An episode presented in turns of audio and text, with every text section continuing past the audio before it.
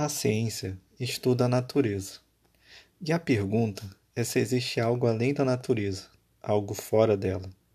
Como se poderia descobrir isso simplesmente estudando a natureza?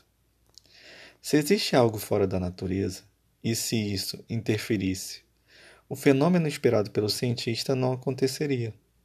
O que veríamos seria aquilo que chamamos de milagre, e, em certo sentido, não violaria as leis da natureza. Afinal, as leis preveem o que acontecerá se nada interferir. Não é o cientista quem pode dizer o quão provável é que a natureza sofra interferência externa. Seria preciso perguntar ao metafísico. As pessoas costumam pensar que o problema reside em conciliar o que sabemos hoje sobre o tamanho do universo com nossas ideias tradicionais da religião. No entanto, o problema não é esse. O enorme tamanho do universo e a insignificância da Terra são conhecidas há séculos, e ninguém nunca sequer sonhou que eles pudessem exercer qualquer influência na questão religiosa.